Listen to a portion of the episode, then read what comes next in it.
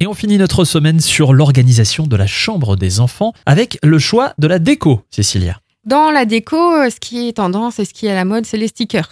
Alors, ce qu'il va falloir faire attention avec les stickers, c'est que effectivement, ça peut se coller partout, sur les armoires, sur les murs, euh, sur les meubles, mais il va falloir faire attention aussi à ce que ça ne se décolle pas. Mm. Et avoir une certaine qualité de stickers pour justement faire attention à ce que nos enfants ne les ingèrent pas. Qu'est-ce qu'ils font, nous tout petits? Ben, Ils mettent tout à la bouche. Donc, euh, les stickers, c'est joli, mais il faut vraiment faire attention à ce que ça ne se décolle pas.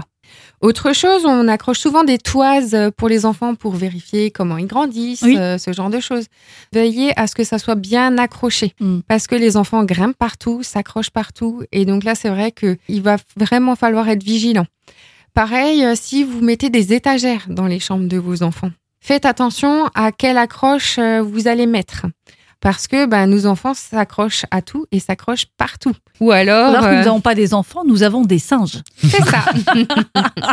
Donc, euh, faire attention aux étagères qu'on va mettre et surtout au poids qu'on va mettre sur nos étagères. Mm.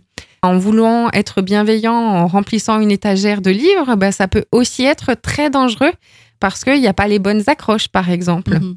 Donc, faire attention aux fixations qu'on va utiliser pour ces étagères.